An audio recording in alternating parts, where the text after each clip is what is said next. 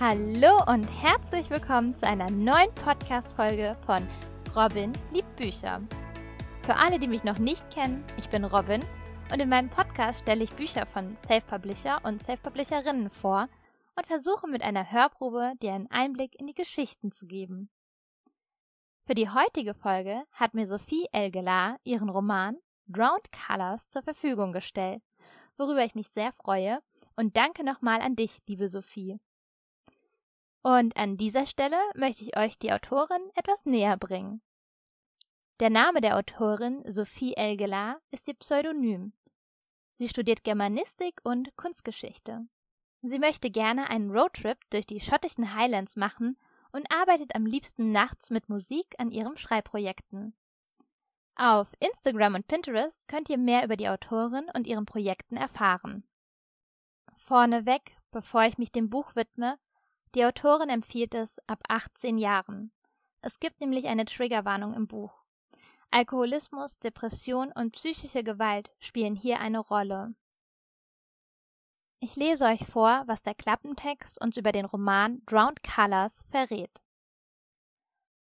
Brogan war ein erfolgreicher Maler, bis er in eine Depression verfiel.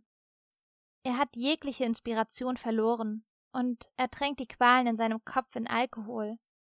Nur so übersteht er den Alltag. Als Fallon in sein Leben tritt, fühlt er sich zu ihr hingezogen und will dem komatösen Zustand entkommen, in dem er nichts als das Brennen verspürt, wenn der Bourbon seine Kehle herunterrinnt.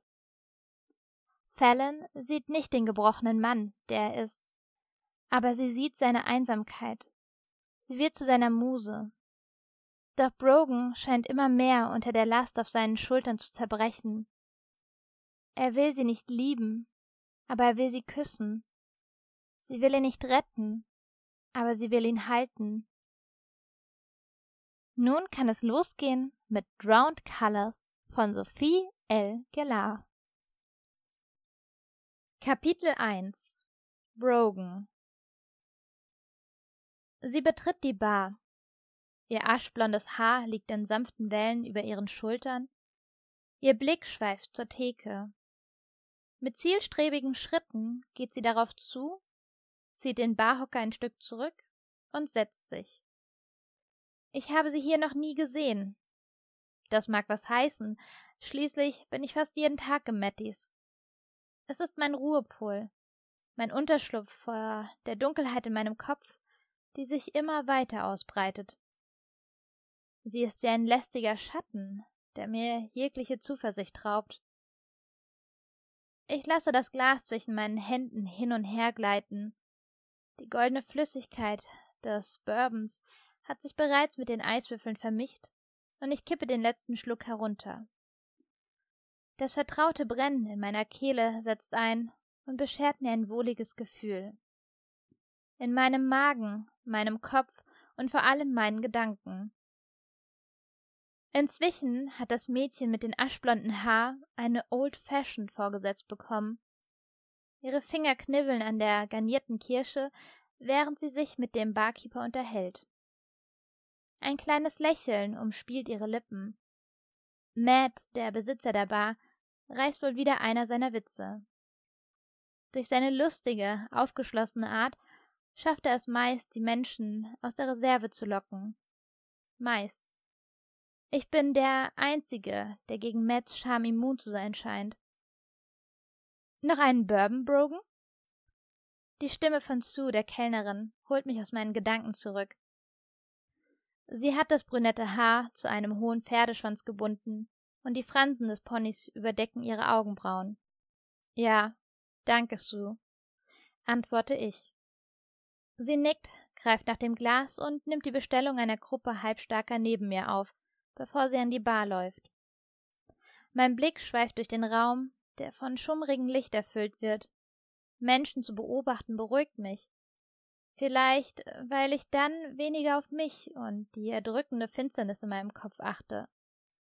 Musik läuft leise im Hintergrund, die Leute sind in Gesprächen vertieft, ein tiefes Lachen ertönt, gefolgt von einem hellen, klaren.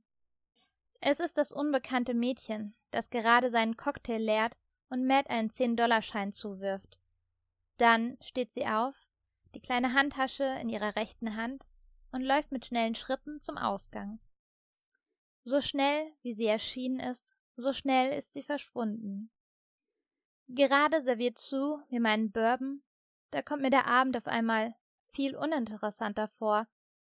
Ich schiebe den Gedanken beiseite, dass es wegen der Unbekannten sein könnte. Menschen kommen und gehen. Nur eins bleibt, die Dunkelheit. Kapitel 2 Fallon Das war es also, mein erster Abend in Freiheit und Einsamkeit. Und nie hatte sich Einsamkeit besser angefühlt als in diesem Augenblick. Nur ich und sonst niemand. Niemand, dessen abschätzigen Blick ich ausgesetzt bin.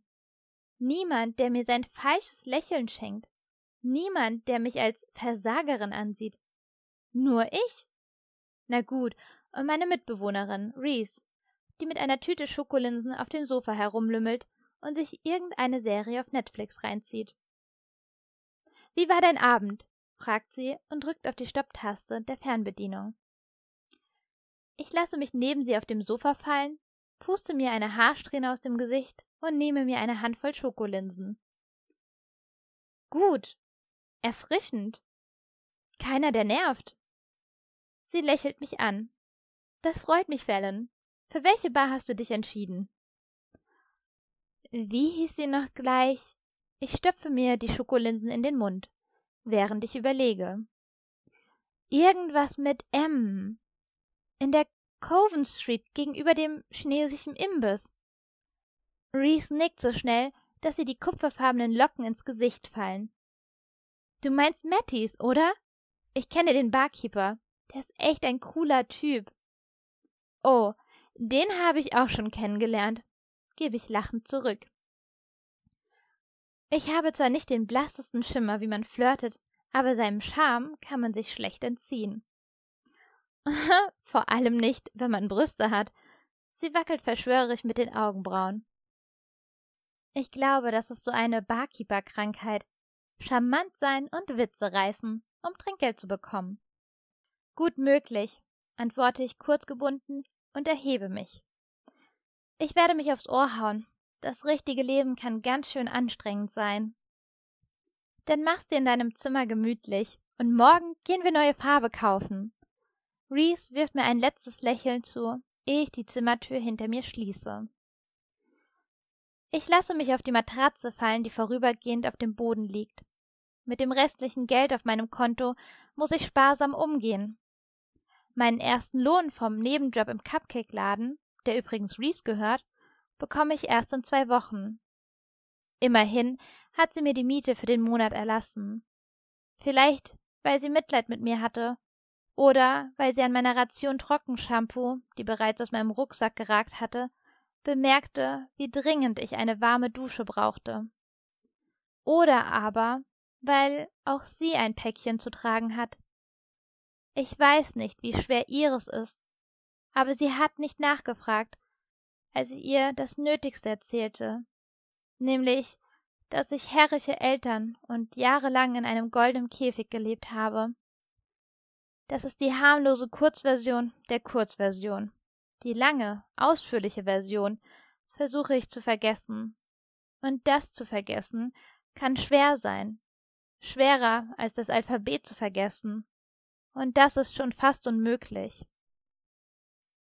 Ich schlüpfe unter die flauschige Bettdecke, löche das Lämpchen links von mir und starre gen Decke. Ruhe, Stille, keine Türen, die geknallt werden, so dass ich glaube, ein Erdbeben breche aus, keine Stimmen, deren Schreie bis zu mir durchdringen und noch dann zu hören sind, wenn ich mir die Ohren zuhalte. Keiner, der mich an den Haaren aus dem Zimmer zerrt und Scheiße, nein.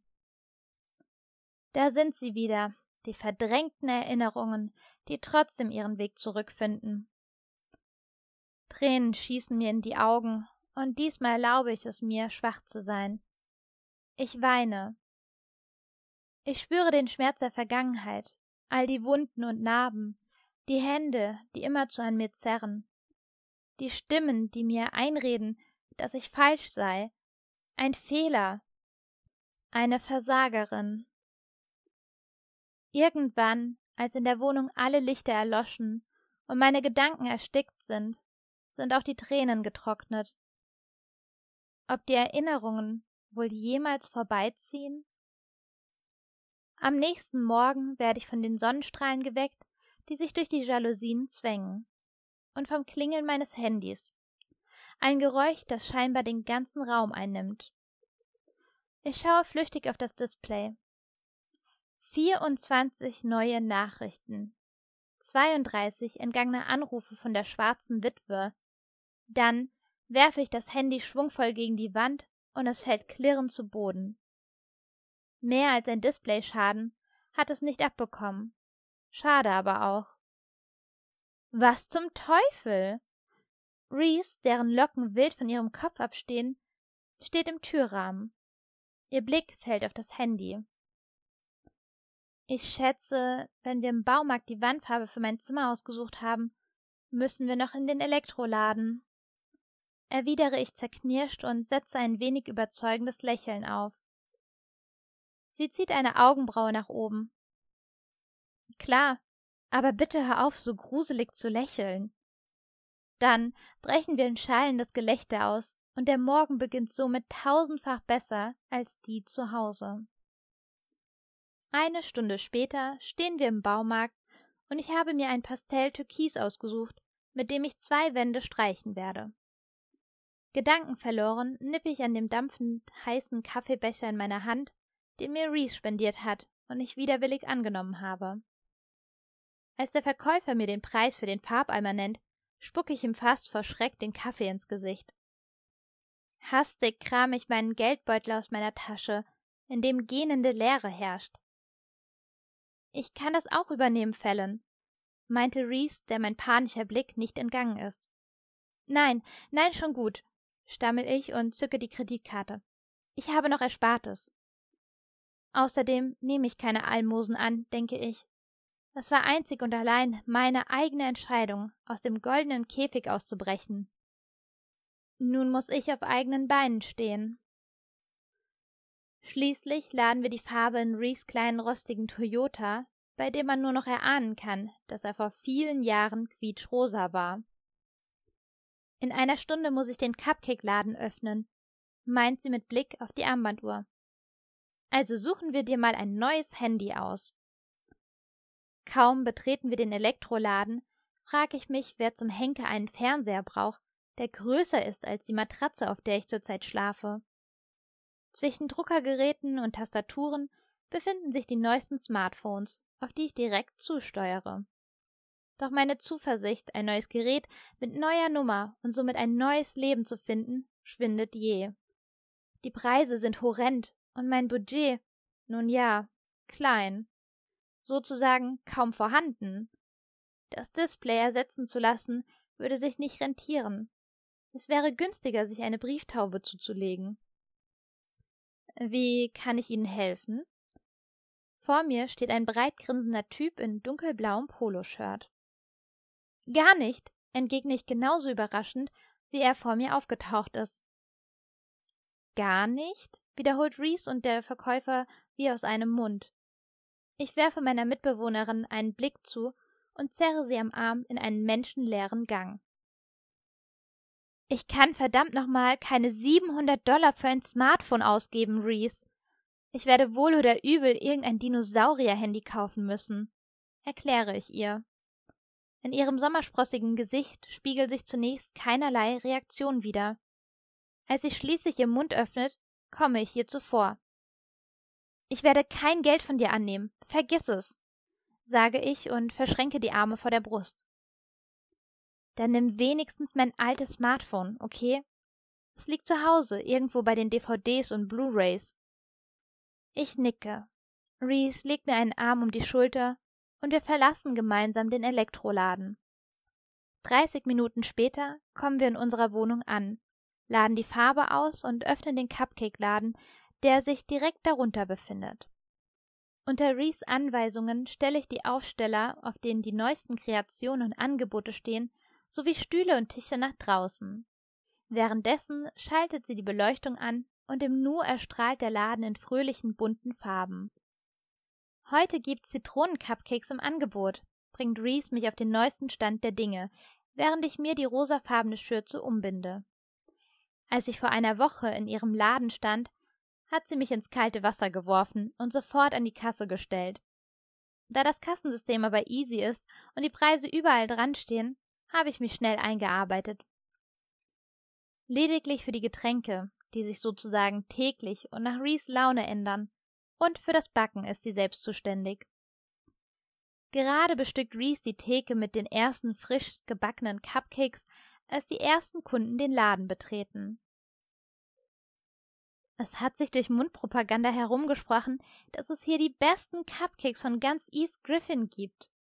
Wenn du mich fragst, sogar im gesamten Bundesstaat Tennessee, hatte sie mir mit einem Augenzwinkern versichert, als ich das erste Mal den Laden betreten hatte. Tatsächlich sind die meisten Kunden, wie ich in den letzten Tagen feststellen konnte, Stammkunden. Aber auch Touristen, die sich in unserer kleinen Stadt verirren, um der lauten, überfüllten Großstadt zu entkommen, finden in Fabulous Cupcakes by Reese einen Ruhepol. Während Reese in der Backstube schief und unüberhörbar laut trällert, lasse ich den Blick aus den bodenlangen Fenstern gleiten. Die Sonnenstrahlen locken viele Menschen aus ihren Häusern, und durch die geöffnete Ladentür vernehme ich unbeschwertes Lachen, aufgeregte Gespräche und sogar Gitarrenspiele. Noch nie habe ich den Frühling so wahrgenommen. So echt, so nah, so bunt. Der Himmel erstrahlt in hellem Blau, die Bäume in kräftigem Grün, und zum ersten Mal kann ich den Frühling spüren. Das Glitzern der Sonne auf meiner Haut und das wohlige Kribbeln in meinem Bauch. Alles wird gut. Ich werde strahlen wie die Sonne, die Blumen und der Frühling. Das werde ich, auch wenn ich zunächst den harten, grauen Winter durchleben muss. Eine Stunde vor meinem Feierabend, als ohnehin nicht mehr viel los ist, entlässt mich Reese vorzeitig. Sie hat den ganzen Tag gebacken und an neuen Cupcakes sowie Donuts getüftelt. Am Wochenende streichen wir dann dein Zimmer neu. Das wird ein Spaß. Reese klatscht begeistert in die Hände und wirbelt dabei eine Mehlwolke auf. Mach nicht zu lange, sage ich zu ihr, als ich mir meine Tasche schnappe und die Ladentür hinter mir zufallen lasse. Draußen ist es bereits dunkel und nur noch vereinzelt brennen Lichter in den Läden. Die kühle Abendluft tut gut und streicht mir sanft durch mein blondes Haar. Als ich eine Seitenstraße passiere und die leuchtende Reklame vom Matties meine Aufmerksamkeit auf sich zieht, bleibe ich abrupt stehen. Nach dem langen Arbeitstag habe ich mir doch etwas Zeit für mich selbst verdient, oder? Außerdem hat mir niemand mehr vorzuschreiben, was ich zu tun und zu lassen habe wann ich wieder zu Hause sein muss oder wann ich ausgehe. Niemand wird mich mehr dafür verurteilen, wenn ich fünf Minuten später als zur vereinbarten Zeit wo aufschlage. Ein letztes Mal atme ich tief durch und streiche den Stoff meines weißen T-Shirts glatt, ehe ich der Reklame immer näher komme und meine Hand auf die Klinke der schweren Tür lege.